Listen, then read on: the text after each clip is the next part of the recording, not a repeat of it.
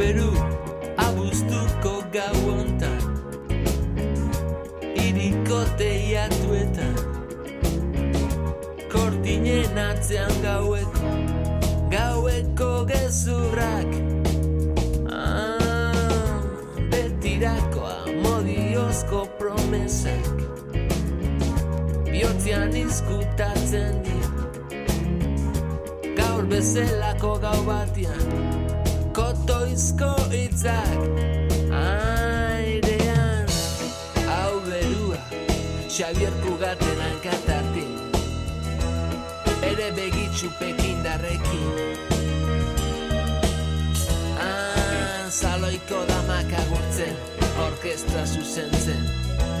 Orkestra zuzentzen airenian hau beru Darruko kantxopeko hauzu Zoru zaz esan diatera lantxen Bilutsik nabilerako Katuk moru, katuk moru, katuk moru Hau izerdia nere gorpuz guztia Zaretan ez eta zu Netxor babeste batekin. Joan da parkera ¿Qué tal estáis? Os saludamos desde la Casa de la Palabra. Nos escuchéis gracias a las sintonías de Radio Euskadi y Radio Vitoria. En esta nueva edición vamos a conversar con el prestigioso fotógrafo Tino Soriano. Lo hacemos a propósito de la publicación de su libro Los colores y tú. Es un manual para entender el color y las emociones en la fotografía. Nos enseña a Tino a conocer los colores y su interpretación, repasa la historia de la fotografía en color, nos muestra trucos para combinar colores y los estímulos que nos producen. Así que estaremos con el gran fotógrafo Tino Soriano para que nos hable de su libro Los colores y tú. Además estaremos también, aquí nos visita Olach Ecenarro. Ella es de la ONG Ayuda en Acción y regresa de México. Ha estado en tres albergues de recogida y apoyo a migrantes que llegan de Centroamérica hacia la frontera norte de México con Estados Unidos. Ha recogido testimonios de personas que migran, la mayoría de ellas huyendo de la violencia que sufren en sus países. También estaremos con Luis del Rey Sniffler. Él es un gran aficionado a recorrer los territorios de la península ibérica al encuentro de restos arqueológicos. Tiene varias guías con abundante y esmerada documentación sobre el legado patrimonial y rutas históricas y esta vez pues nos va a hablar de su último libro, porque él saca a la calle Los visigodos. Repasa la historia y la arqueología de la historia de la España visigoda y de esto y de lo que han dejado, pues nos habla Luis del Rey Sniffler al final de este programa que comenzamos ya. Estamos con Tino Soriano.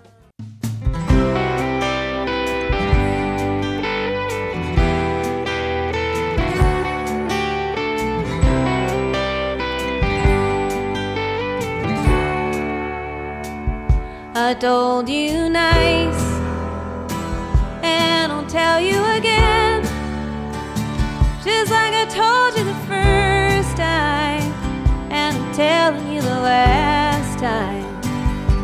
Some say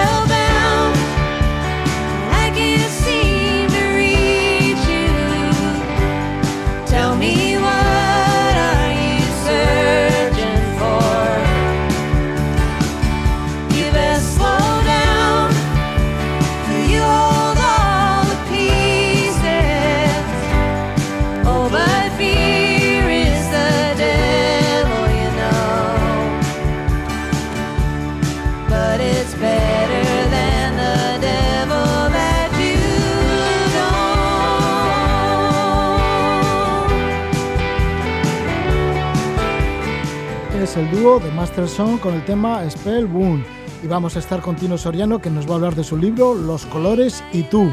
Tino Soriano, que es uno de los más reputados fotógrafos de viajes desde hace ya varias décadas.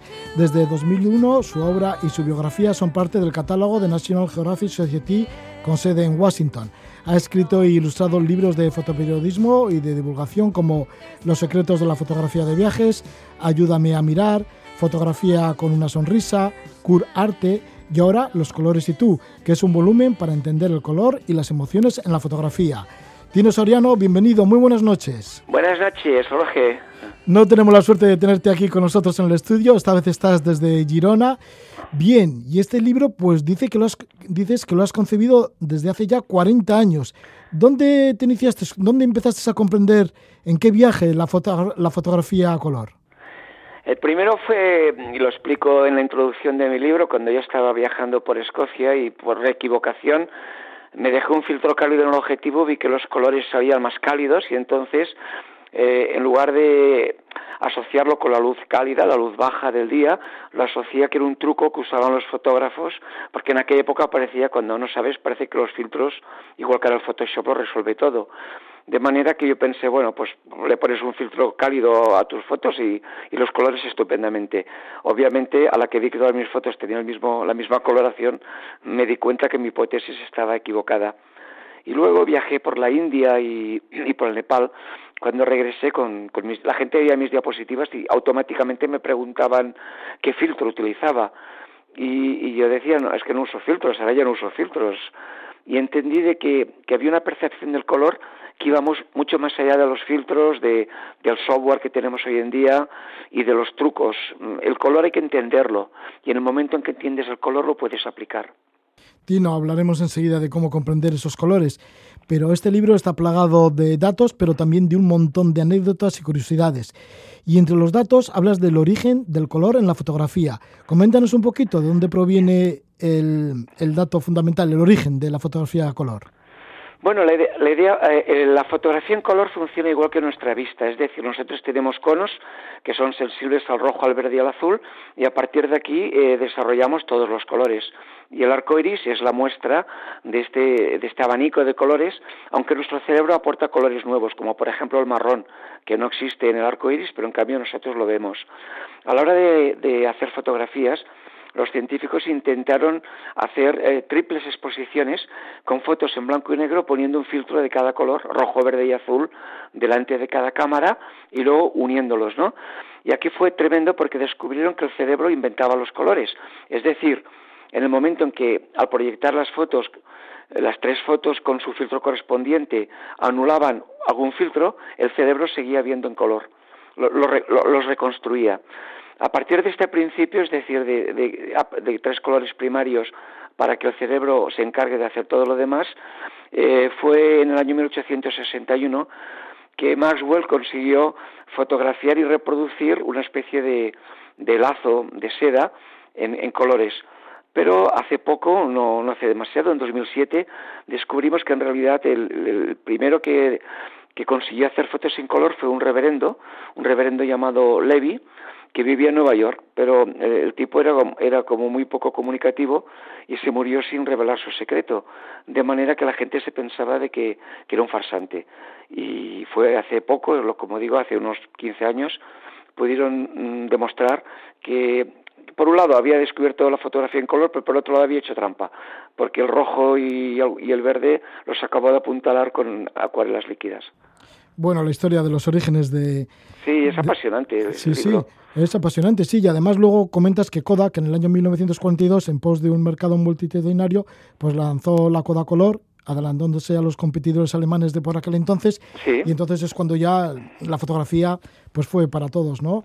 Para todos los ciudadanos, más o menos. Claro, la, era alemana, entonces Alemania estaba con todo el problema de, la posguerra, de la Segunda Guerra Mundial, y aunque ellos conocían el principio, los americanos se, se avanzaron. Pero hubo un momento en que aparece la diapositiva y la película negativa en color, que ya todo el mundo fotografía en color.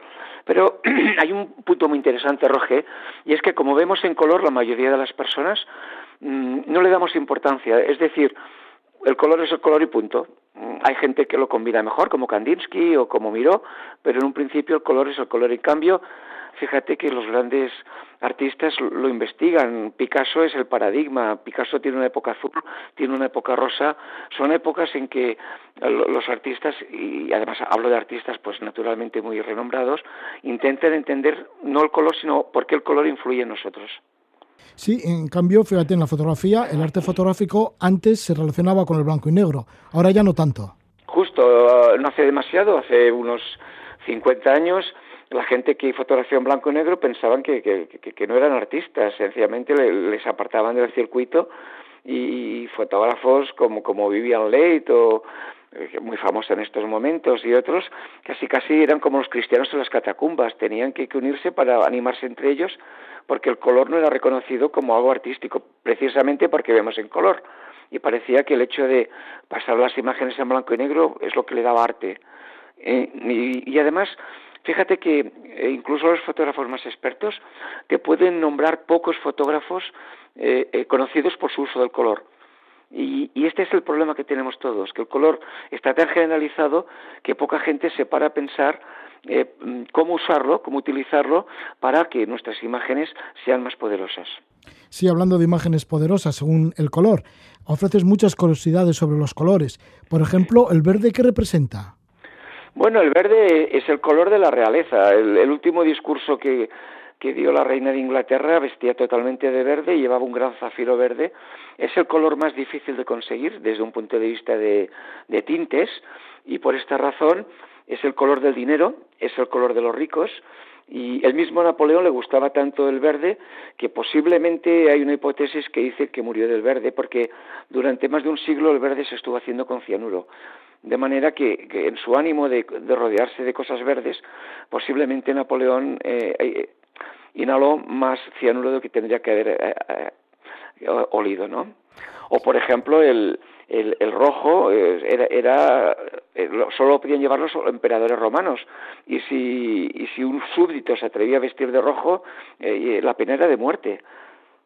¿Sabes? Me refiero al, carmesí, que lo sacaban de, de, unos moluscos que hay en el Mediterráneo. Sí, como el púrpura para los emperadores romanos, ¿no? Eso es, o sea, estaba prohibido con pena de muerte. Y, luego en China creo recordar que, que era el amarillo también que era eh, algo parecido, es decir, eh, colores solo permitidos para las altísimas élites y, luego colores eh, para las élites, como eran sobre todo el azul y, sobre, y, el verde. En cambio, ¿qué llevaban los vasallos? Pues llevaban sacos sacos marrones porque la suciedad y no se notaba y además pues no, no necesitaban tintes. Incluso los, los antiguos dentistas, que en realidad era gente pues que iba por la calle como vendiendo bueno charlatanes, eh, solían ir de, de, colores así negros para que no se viera la sangre en, en la bata, porque claro, porque, lo, porque el blanco es el color de la sanidad, porque si hay sangre se ve enseguida. O sea, si has hecho una chapuza, te queda la muestra. Sí, bueno, y del color rojo, por ejemplo, los colores cálidos como el rojo, es el primer color que perciben los bebés, eso dices, y en China existe la creencia de que el color rojo trae buena suerte.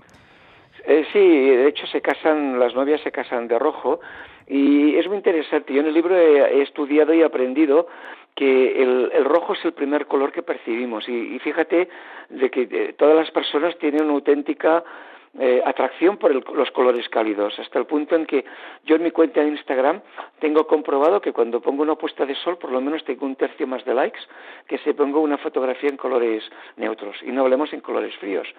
Eh, la gente reacciona al rojo de una manera absolutamente espontánea y hasta el punto de que hay estudios que explican que que en una serie de restaurantes se vistieron a las camareras de color rojo y los hombres les dieron un 25% más de propina. Y como fotógrafo, ¿cómo lo haces para captar esos colores, para combinar esos colores que luego el que los observa le llame la atención? La respuesta es muy sencilla, es el menos es más. Eh, nosotros, nuestro cerebro, y es una teoría que está demostrada, responde básicamente a dos estímulos, frío, calor, blanco, negro. Esto es una respuesta inmediata, vamos a decir una respuesta rápida para salir del paso. Luego viene la percepción y el tiempo para pensar, reflexionar sobre lo que estás viendo. Pero el primer instinto del cerebro se mueve básicamente con, con el yin y el yang estímulo positivo o negativo. ¿Qué pasa con los colores?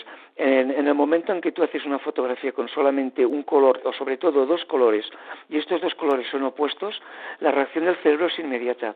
Es tan rápida que el circuito de percepción del color a menudo ni siquiera pasa por lo que es el, el córtex cerebral, que es donde vemos, donde construimos los colores, que está justamente en la nuca de nuestra cabeza, sino que esto se, se crea antes de llegar al córtex cerebral, en un circuito paralelo que pasa por la amígdala, que es la parte del cerebro que genera las emociones, o que, y que las guarda, o sea, es, es la parte de tu cerebro que te dice esto guárdalo porque te acordarás toda tu vida, por ejemplo, cuando conociste a tu chica, o te dice esto eh, olvídalo porque no lo necesitas para nada, por ejemplo, cuando caminas, das un paso y no, y no tropiezas. Sí, todo esto lo demuestras, lo vas poniendo en textos, pero también lo demuestras en fotografías. Por ejemplo, las curiosidades, curiosidades sobre el amarillo pues eh, hay una fotografía bien bonita de unas chicas que van a una boda en Tanzania y todas van conjuntadas en ese color, en amarillo. Y luego, bueno, pues por ejemplo, cuando hablas de multicolores, de ciudades y pueblos, pues aparecen el barrio malayo de Ciudad del Cabo, pero también hablas de las calles de Valparaíso que te han llamado la atención, o la ciudad de Trinidad en Cuba, o la favela de Santa Marta en Brasil. Y luego lo que sí que llama mucho la atención, y para ti, claro, y para cualquiera que busque el color, son las comidas y los mercados. Pero dices que hay que tener cuidado porque son grandes proveedores de color, pero mm, hay que saber elegir igual, ¿no? Porque igual están mal distribuidos. Sí, en el libro Los colores y tú, sobre todo, hago hincapié en los mercados, porque eh, la gente que viajamos este, siempre salimos satisfechos de un mercado, como hay una auténtica orgía de colores por todas partes, pues te da la impresión que has hecho grandes fotografías en color. Y en cambio eh, es, todo lo contrario. El, hecho de que haya mucha propuesta eh, cromática hace que sea muy difícil poner todo esto en orden. Por esta razón, eh, la comida, por ejemplo, no es azul. En general, te va a costar mucho encontrar un plato de color azul. Y, y de la manera, manera que los, de la misma manera que los colores, pues eh, interviene en el gusto. Por ejemplo, una, una, taza naranja, el chocolate sabe más bueno que si lo tomas en una, en una taza de otro color. Pues también a la hora de fotografiar, que, al fin y al cabo los, los es un libro que está destinado pues, a entender la fotografía en color, eh, la idea básica es que trabajes con dos o tres colores. Normalmente un color uniforme, que es pues cuando una puesta de sol está anaranjada o roja o por ejemplo el aura azul cuando se está haciendo de noche y todo es azulado. La segunda opción es trabajar con dos colores que tendrían que ser opuestos, como sería el azul y el amarillo, o el, el magenta y el verde, o el rojo y el azul claro, y ya está, son estas tres opciones. Y luego, la tercera opción para hacer buenas fotos en color es trabajar con tres colores. Normalmente dos que sean opuestos y añadir un toque que habitualmente suele ser de rojo. Y por esta razón hablamos de la guinda. Ponerle la guinda a algo es ponerle un toque de rojo a algo. En fotografía, pues fíjate que tiene, tiene su sentido, su doble sentido. Pues ahí está el color y los estímulos bien estudiados por nuestro invitado. Nuestro invitado que es Tino Soriano y estamos hablando del libro Los colores y tú para entender el color y las emociones en la fotografía. Ahí se desvelan algunos de estos secretos y algunas de las cuestiones pues ya nos ha comentado Tino Soriano. El libro Los colores y tú publica Anaya dentro de la colección Fotoclub. Muchísimas gracias, Tino Soriano, por estar una vez más compartiendo con nosotros. Siempre es un placer, Roge. Eres un gran entrevistador y, bueno, ya has captado la idea, que sencillamente es que la gente entienda el color para aprovecharlo. Muy bien, pues muchas gracias, Tino Soriano. Buenas noches.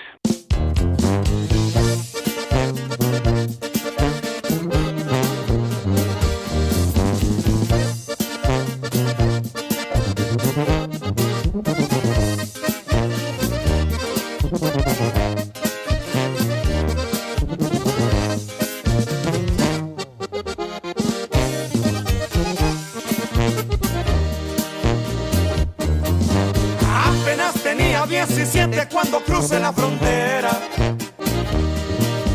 Se lo prometí a mi viejecita sacarla de la pobreza. Me quemaban las noches de frío, por poquito me ahogaba en el río. Y aquellos que sufrieron lo mismo, les dedico este corrido.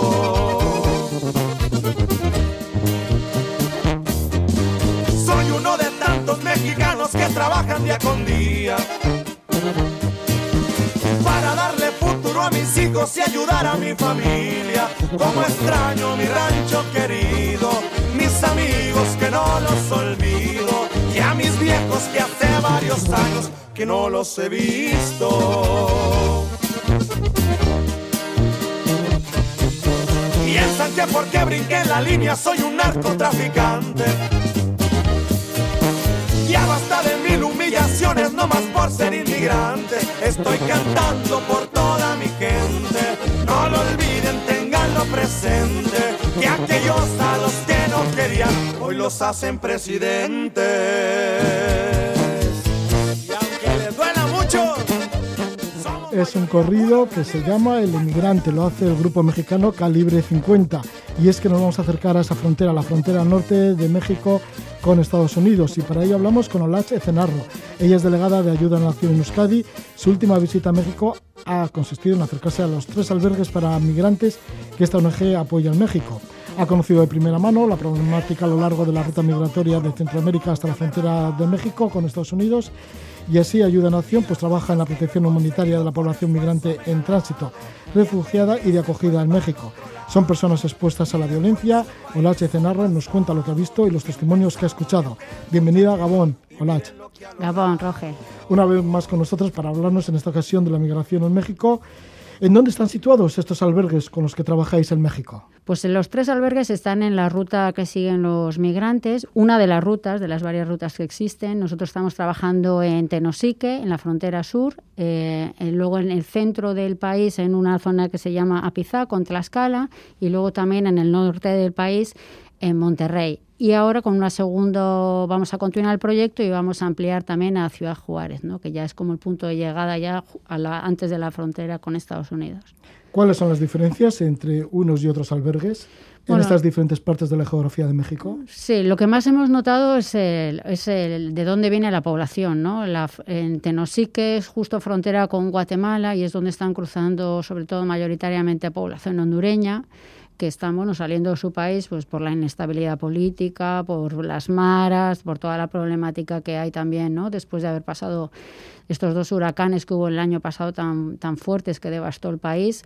Entonces, bueno, la gente está saliendo de forma masiva, ¿no? Y sorprendentemente están saliendo en familias. Salen, bueno, siempre la migración ha sido muy masculina, pero ahora la migración también se ve mucha familia, ¿no? Eh, familias completas que salen del país, ¿no? Y en cambio en la zona norte en la zona de Ciudad Juárez lo que más se veía era, bueno, había, había ya mucha más mezcla, mezcla, ¿no? Había gente hondureña, nicaragüenses, guatemaltecos, de distintos lugares de, de, bueno, de América Latina y también muchos mexicanos que están huyendo pues del narco, ¿no? Amenazados por el narco que tienen que salir, ¿no? ¿Cuáles son precisamente esos motivos que llevan a las personas a migrar en esta zona del continente americano? Que Pues se van para allí, para la frontera norte, en esta- mm, para Estados Unidos. Pues mira, sorprendentemente uno siempre piensa ¿no? que la gente migra eh, relacionada mucho con la pobreza, ¿no? Eh, pero en estos casos, en estos albergues en los que nosotros estamos, casi te diría que más del 90% de las personas migran por un tema de seguridad, ¿no? Pues chicos jóvenes, eh, bueno, como había un chico que se llamaba Brian, ¿no? Pues que huía de, Honduras porque había sido casi obligado por las maras a que tenía que formar parte de una de las pandillas y él no quería y tuvo que salir, ¿no? Iba con un disparo que le tenía en la pierna y iba andando como podía, ¿no? Eh, sobre todo por temas de violencia, por, porque cobran una mordida, por bueno, pues que al final se hace una situación insostenible vivir en sus propios países, ¿no? Esto en cuanto a las maras o pandillas en, en Honduras, ¿no? Pero, por ejemplo, también en el tema de las mujeres, ¿os habéis interesado en ello? ¿Por qué huyen estas mujeres? Sí, bueno, huyen muchas por tema de violencia de género, porque llevan situaciones insostenibles con sus propias familias que ya no pueden, bueno, pues que tienen un maltratador reincidente del cual no consiguen librarse. Eh, recuerdo un caso de una mujer ecuatoriana, ¿no? Luisa, eh, que además fue una situación muy, muy dramática porque ella había huido de Ecuador caminando eh, por, bueno, por violencia de género, había tenido que dejar a su hija con su hermana, recibía amenazas del marido y además una mujer que, bueno, que intentó cruzar el muro y tuvo la mala suerte de que resbaló y cayó desde la altura máxima de los 10 metros. Se cayó al lado de Estados Unidos, se rompió la columna, bueno, estaba la mujer destrozada y en Estados Unidos la pusieron en una camilla y la devolvieron a México, ¿no? Era como de, de las situaciones más dramáticas que, que- que estábamos viviendo allí en el albergue, ¿no? Luego también sí que llegan noticias de que también muchos escapan, gente del colectivo LGTBI también escapan de sus países. Sí, bueno, hay mucha mujer eh, transexual eh, que viaja además, mm, con una valentía y una alegría y van ahí diciendo, bueno, pues que quieren también una mejora en su vida, ¿no? Porque es, bueno, por, por temas religiosos, de, de, ¿no? de, de sociedades muy patriarcales, muy machistas, bueno, pues que no son aceptadas en sus países ni por sus familias y, bueno, ellas van caminando y lo que nos llama mucho la atención es que, norma- que se encuentran entre ellas por el camino y se hacen amigas y siguen juntas, ¿no? Y así también entre ellas se protegen, ¿no? Eh, ¿Cómo es la llegada a los albergues en donde habéis estado? Pues, ¿Y cómo es la atención a estos migrantes? Bueno, la atención al principio es básica, eh, casi es alimentación eh, y que hagan una llamada a casa para que puedan avisar de que están, de que están bien y dónde están. Y luego se les da asesoría legal y bueno, pues que para que ellos sepan también cuáles son los derechos que tienen en territorio mexicano, que son muchos, porque México tiene una política bastante protectora eh, y, y bueno, pues que conozcan qué derechos tienen durante toda la ruta pero casi todos lo que quieren es pues seguir el camino para llegar a Estados Unidos, ¿no? Porque tienen familia o bueno, por el sueño americano también, ¿no?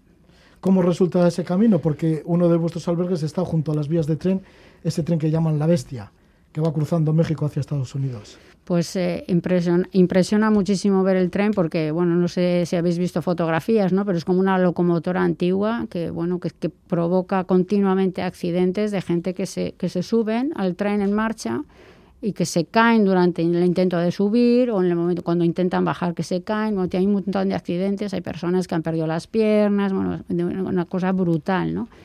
Pero claro, es que cruza todo México, llega a Estados Unidos el tren, te subes encima y puedes llegar casi sin caminar, ¿no? Entonces, bueno, la gente aprovecha como un medio de transporte, ¿no? Pero ahora está muy controlado, de hecho, en el, uno de los albergues, el de Tlaxcala, que está justo, justo, justo debajo de la frontera, debajo de las vías del tren, perdón, cuando sonó el sonido del tren, la gente empieza como a correr, ¿no? Porque quieren, porque quieren subirse, y, pero estaba la policía justo, justo, justo delante del albergue, entonces no se pudieron subir. Estaban preparados algunos ya con las bolsas y todo, y se tuvieron que quedar porque la policía lo que hace es parar el tren, revisar para que la gente no use como medio de transporte la bestia, ¿no?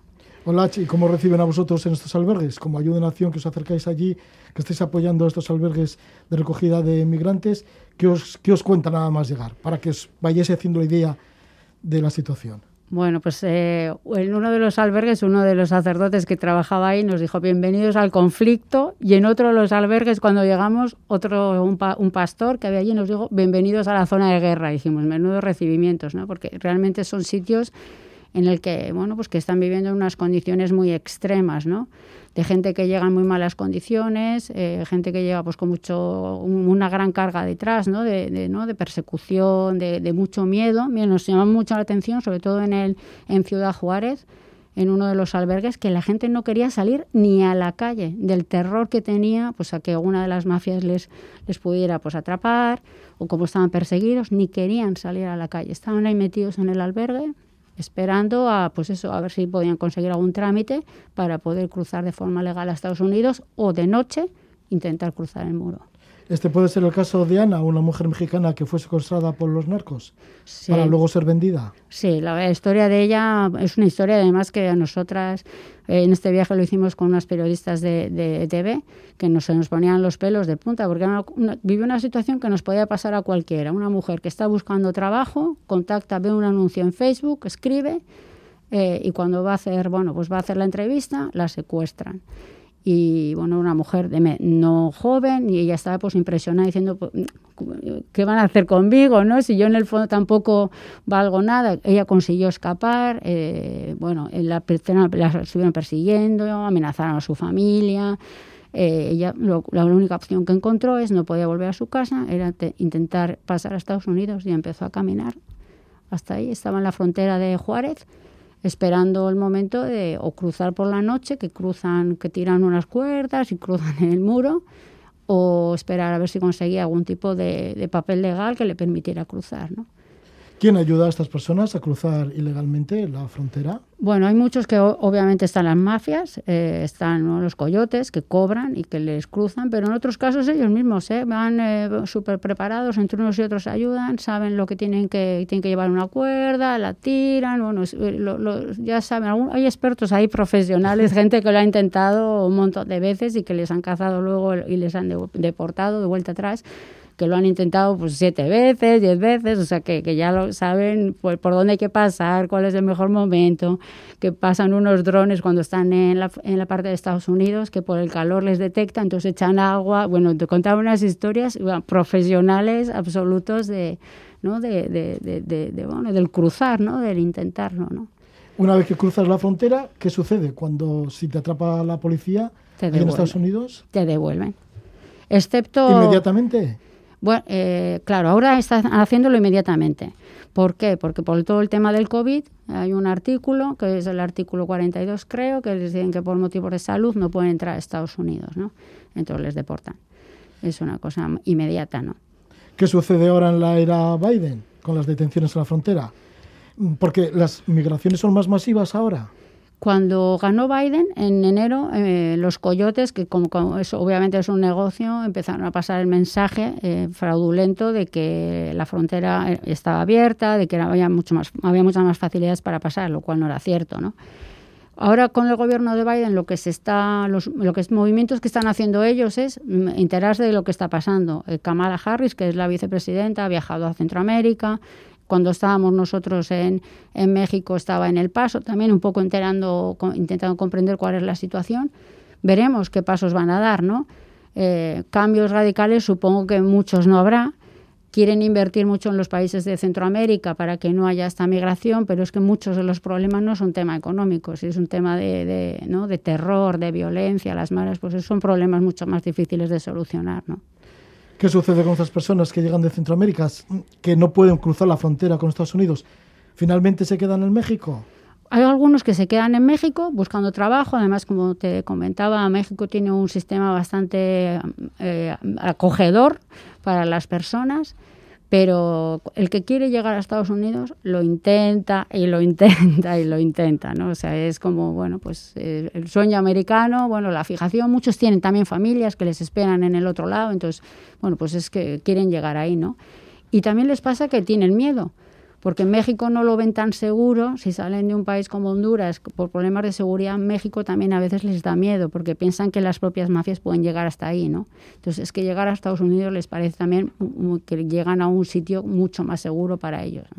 Hola, Chi, ¿cuál es vuestra posición frente a la migración en México? ¿La posición de ayuda en acción? Bueno, nosotros pensamos que emigrar es un derecho que tienen las personas, que si todo el mundo se mirara un poco por dentro, en el fondo todos somos migrantes, todos conocemos a personas que migran por trabajo, tenemos a familiares que han migrado, tenemos que ser mucho más sensibles hacia las personas migrantes que tienen todos un nombre y un apellido y una historia detrás por la cual migran. Nadie de una de una manera cómoda sale de su casa porque sí, salen por un motivo y ese motivo hay que respetarlo y nosotros lo respetamos y pensamos que ellos eh, tienen el derecho de poder hacerlo, de buscar una vida mejor, una oportunidad, una vida tranquila, lo que fueran, ¿no? Pues todos al final somos migrantes.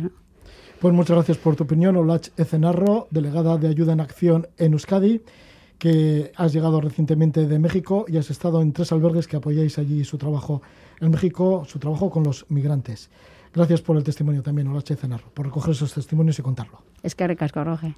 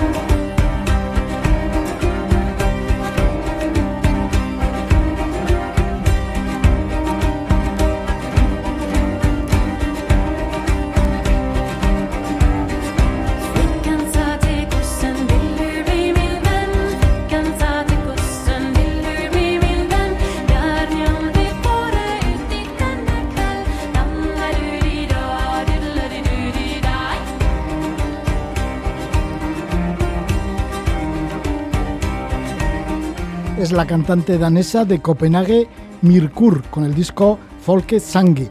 Y esto nos sirve para hablar de un libro que lleva el título de Los visigodos, historia y arqueología de la Hispania visigoda. Para ello vamos a hablar con Luis del Rey Snifler. Nació en Madrid en el año 1969, es incansable viajero por la península ibérica, está interesado en la historia y en los restos arqueológicos. Esto le ha llevado a conocer los parajes más insólitos y bellos. Es licenciado en Derecho, graduado en Ciencias Empresariales y diplomado en Turismo.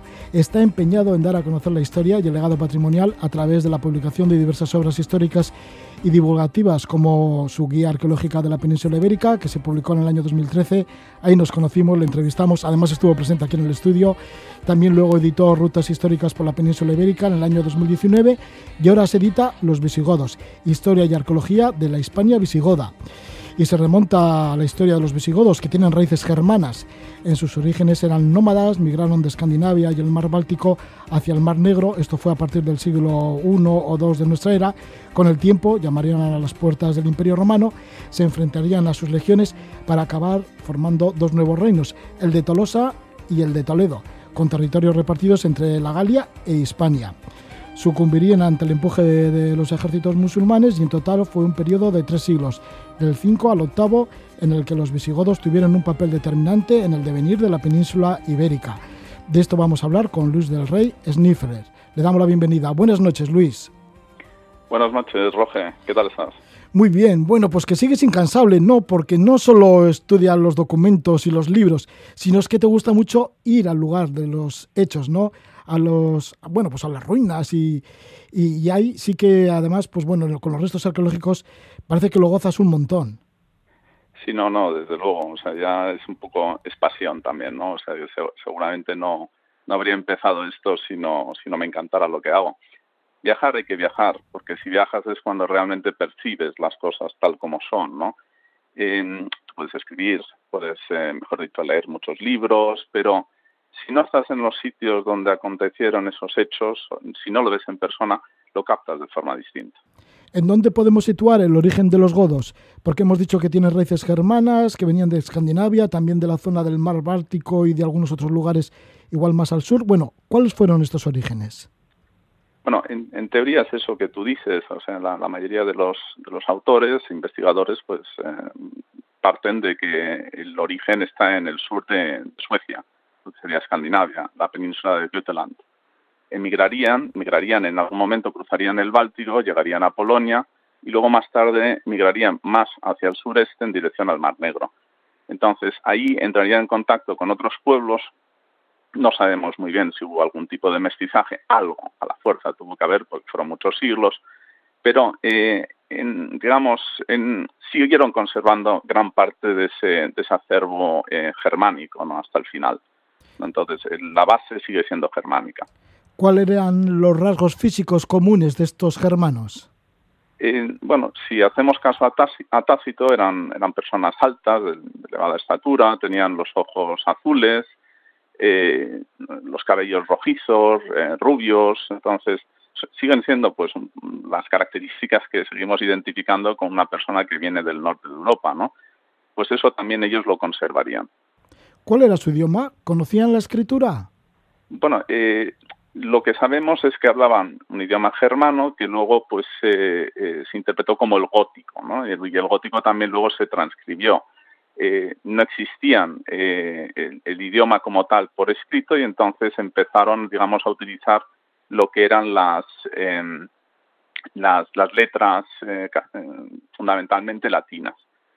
Pero previamente, sí es cierto que hubo otro, otro tipo de, abecedario, vamos a llamarlo así, o signario, que eran las runas, que fueron las runas. Las runas, pues siempre están, eh, digamos, tienen un halo de magia, de hecho, runa eh, significa también magia, ¿no?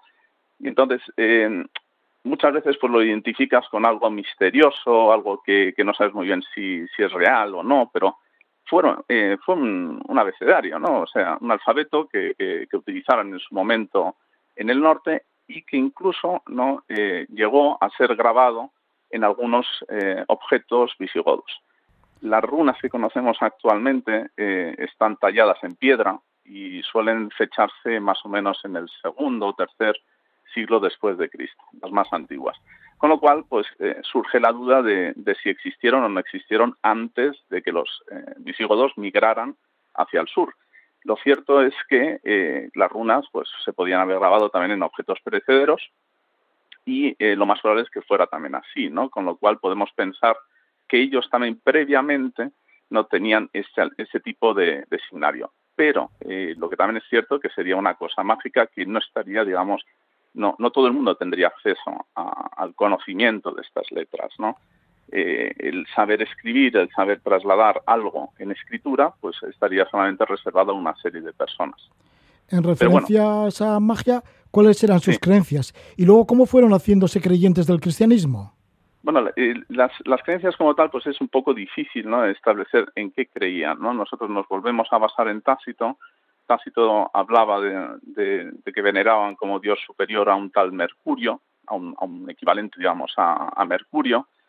Eh, también veneraban a otro Júpiter y, a un Marte. Entonces, estos, eh, cogiendo, digamos, los días de la semana tal cual se escriben actualmente en los idiomas anglosajones y germanos, se eh, realiza lo que se llama la interpretatio germánica, de la cual nosotros podemos deducir cuáles eran los nombres que tenían los dioses eh, germanos eh, y los equivalentes, digamos, latinos ¿no? o romanos. En este caso, pues tenemos a, Mercurio, que sería el equivalente al, día, al miércoles, ¿no? que el miércoles en este caso sería Bodam, que en el caso inglés sería el Wednesday, y en el caso alemán antiguo sería Bodanesdag. Actualmente Smith-Fogg ha cambiado un poco. El jueves, que es el día dedicado a Júpiter, pues es el Donnerstag alemán, el Thursday eh, inglés. Y de ahí deducimos que tenían otro dios que es asimilable a lo que es Júpiter, que era Donar. Y ya por último, martes sería Tiu, que derivaría del Dienstag eh, alemán o del Tuesday eh, martes inglés. pero, sí, pero ellos se convirtieron al cristianismo, ¿no? Luego, posteriormente... Y, lo dejaron, fíjate, las iglesias que han dejado. No, muchísimas. Ellos se convirtieron eh, al cristianismo, en ese caso, eh, digamos, la, rama ariana. arriana. Eh, Arrio fue un presbítero de Alejandría que introdujo esta rama que fundamentalmente se, se, distingue de lo que es el catolicismo en cuanto a la, a la Trinidad. Ellos no, no establecían esa Trinidad, sino que establecían una clara separación entre lo que era el Padre, el Hijo y el Espíritu Santo y esta corriente eh, se introdujo dentro de lo que eran los, eh, eh, los visigodos y los ostrogodos, que por entonces estaban pues, cerca de la frontera romana, en lo que sería Dacia, más o menos Rumanía actualmente. Y entonces fueron misioneros, en este caso Úlfilas, un misionero conocido, ¿no? pues los cristianizó. Ellos eran paganos y, y en ese siglo IV ¿no? fue cuando empezaron, digamos, a entrar en contacto con lo que es el cristianismo eso creó también problemas entre ellos, ¿no? Porque había paganos, había también arrianos, no eran católicos, que también a su vez eso más tarde pues creó muchísimos problemas en la propia península ibérica, ¿no? Cuando llegaron ellos. Y eh, poco a poco, pues eh, la gran mayoría de estos visigodos, pues sí, se convirtieron al, cristianismo arriano. Si hablas de, iglesias, bueno, sí, hay, muchísimas iglesias en, eh, en la península ibérica que se atribuyen a, a un origen visigodo, pero son bastante posteriores a, todo este proceso, ¿no? porque estamos hablando del siglo IV, la mayoría de las iglesias que quedan ahora mismo en pie en la península podemos echarlas en el siglo VII, incluso aún en el VIII, ya a las puertas, digamos, de la invasión musulmana. ¿Y has ido recorriendo estas iglesias una por una por toda la península? Las conocía ya desde hace mucho tiempo. Lo que sí es cierto es que una vez que, sabes ya que vas a escribir este libro, vuelves a ir a estos sitios, vuelves a captar detalles que habrían pasado desapercibidos previamente, ¿no? Estas iglesias son, son formidables, o sea, ya eh, realmente pues, vale la pena conocerlas, conocerlas en detalle.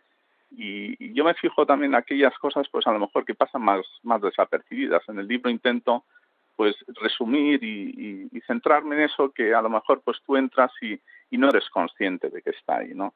Hablo mucho del simbolismo que, se ve reflejado en estas iglesias, ¿no? Eh, también hablo de, digamos, el problema que existe en cuanto que no todo el mundo piensa que fueran iglesias eh, visigodas, sino también más tardías. Lo que sí es cierto es que estamos en una época de, transición, una, época en la cual el cristianismo pues está, en este caso, pues el catolicismo, desde principalmente desde lo que es la conversión de Recaredo, eh, Recaredo en el siglo eh, en el año 589, que eh, se está expandiendo, ¿no? Se está expandiendo, es la época alto medieval y luego enlaza con lo que es eh, la parte mozárabe. Con lo cual, mm, digamos que aunque pueda haber una ligera diferencia eh, de opiniones en cuanto a si es visigodo o es mozárabe, no importa. O sea, estamos en una época prácticamente idéntica, ¿no? Es cierto que han llegado los musulmanes, pero la, esencia católica o cristiana que había en ese momento sigue en pie. O sea, si de hecho nos fijamos en muchos motivos eh, visigodos, esos motivos visigodos se repiten luego también en, la, en el arte mozárabe, ¿no? O sea, que es una continuación, que es lo que quiero decir. Sí, aparte del arte y de las iglesias, también hay una huella de los visigodos que todavía perdura, por ejemplo, en los nombres. en los nombres muchísimos. Más que decir en los nombres visigodos, que también, porque eh, si entramos, por ejemplo, en los, en los archivos, los, registros de, del Instituto, Nacional de Estadística, pues eh, sabemos que existen nombres como Leovigildo, Recaredo, ¿no? Eh, que, se siguen dando, ¿no? como nombres de pila. Pero más allá son nombres germanos. Hay muchísimos nombres de origen germano que existen actualmente en, España, ¿no? Fernando, Enrique, ¿no? Todo eso son nombres eh, germanos y, de hecho, pues la, raíz eh, la conocemos, sabemos incluso qué, significado tienen, ¿no? En el caso de los de los nombres eh, visigodos, pues a ver, vamos a coger, por ejemplo, Recaredo. De ese no hablo ahora mismo en concreto del significado en, en el libro, pero bueno, lo, comento ahora.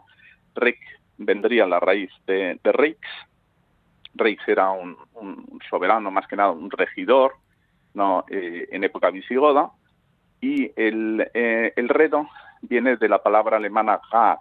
Rat significa consejo, es decir, es el, soberano que, aconseja bien, ¿no? Lo, pongo como ejemplo, ¿no? como muchos más, porque realmente todos estos nombres eh, podemos determinar, digamos, de dónde salen su origen, ¿no? cuál es la etimología. Lo que no sabemos es si realmente estos nombres se los dieron al nacer o eh, los llegaron a adquirir en algún caso más tarde en función de su valía, ¿no? No, no, no lo sabemos, ¿no? Porque eso es una cosa que en principio si partimos de que fueron, entre comillas, bautizados con estos nombres, pero en algún caso igual ¿no? Pues pueden ser los, los apodos o los sobrenombres que les, dieran posteriormente. Sí, mira, tu mismo nombre de Luis también dices que tiene ese origen germano o Enrique, o Ricardo, o Federico, o Rodrigo, bueno, y tantos otros, bueno, y ya más típicos visigodos, pues Ataulfo, Leo, Leovigildo, Teodorico, Eulalia, etcétera. ¿Y mm, cómo nos podías hacer, pero en un pequeñito resumen nada más, cómo fue la llegada de los visigodos a esta parte de los Pirineos y cómo terminaron? Porque, bueno, que estuvieron varios siglos, pero con la conquista árabe en el año 711 ya fueron desapareciendo fueron los últimos compases del reino visigodo de Toledo, porque la capital la tenían en Toledo. Sí, sí, sí, la, capital estaba en Toledo. Bueno, mm, resumirlo es un poco complicado, ¿no? Eh, ellos llegan a lo que es la Galia, eh, en ese momento pues se expanden por la Galia, crean el reino de Tolosa, son vencidos por los francos en la batalla de Bouillé, esto es el año 507, y un poco antes ya han empezado a introducirse en la, en la península ibérica. En la península ibérica pues estaban en ese momento suevos, eh, quedaban también una serie de, hispanos romanos y, bueno, empiezan, digamos, poco a poco a controlar prácticamente la totalidad de la península. Vencen eh, en muchas batallas a los, a los hispanos romanos, a los suevos, también someten a la tarraconense, que en principio estaba en, poder, digamos, de los hispanos romanos como tal, digamos, sucesores de los, de los romanos, eh, también en un momento dado hay una incursión bizantina por el sur. Esa incursión dura durante más o menos unos 70 años. También acaban sometiendo a los bizantinos, vencen a los suevos y finalmente prácticamente controlan el 100% de, la, lo que es la península ibérica. Y esto pues podemos hablar del año 625 en la época de, del rey Suintila. Eh, digo prácticamente porque, pues mira, vamos a decirlo así, los vascones siempre han dado mucha guerra y no tenemos muy claro si eh, ese territorio llegó a estar pacificado eh, durante todo el tiempo, porque en prácticamente con todos los reyes no hay menciones a sublevaciones por parte de, los vascones en, lo que actualmente pues, sería Navarra y, el País Vasco, fundamentalmente. Es, es, un hecho constatado, ¿no? Entonces, eh, ¿qué pasó luego? Pues, mm, lógicamente, todos los reinos pues, pecan de algún tipo de problema. En este caso, pues tenían eh, problemas internos, eh, constantemente pues estaban eh, guerreando entre ellos mismos, se sucedían reyes con, después de conspiraciones que más o menos pues derrocaban o asesinaban un rey, de ahí viene el, famoso morbo visigotorum.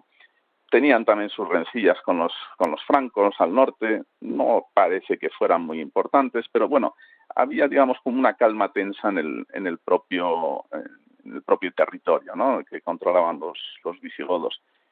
Y eso, pues lógicamente lo, aprovecharon junto con otra serie de circunstancias que se podrían haber dado, como pudieran ser las hambrunas, incluso que los judíos eh, ayudarán a los, musulmanes cuando, llegaron al territorio hispano, pero lo cierto que es un cúmulo de circunstancias que luego favorecen la entrada de los musulmanes en, en la península.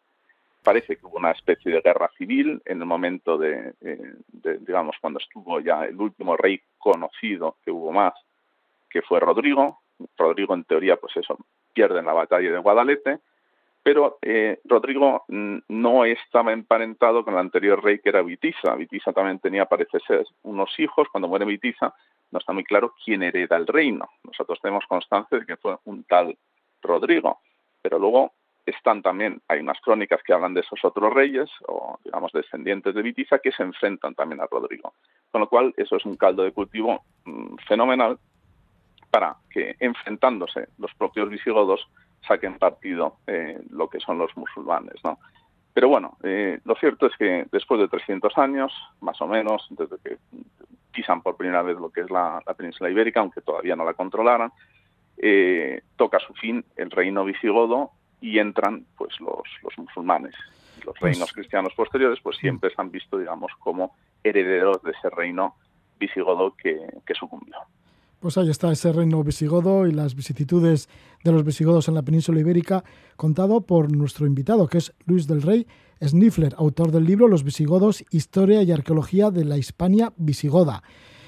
Luis del Rey Snifler, que es un viajero, ya hemos dicho, incansable por la península ibérica, siempre en busca de esos restos arqueológicos, no solo se documenta por los textos, sino que va allí a los lugares que in situ, a los lugares que han dejado, que ha dejado la historia y los examina. Pues muchísimas gracias a Luis del Rey por estar con nosotros y que vaya bien con este libro, Historia y Arqueología de la Hispania Visigoda, que lo edita Almuzara. Muchísimas gracias, Roge. Hasta pronto.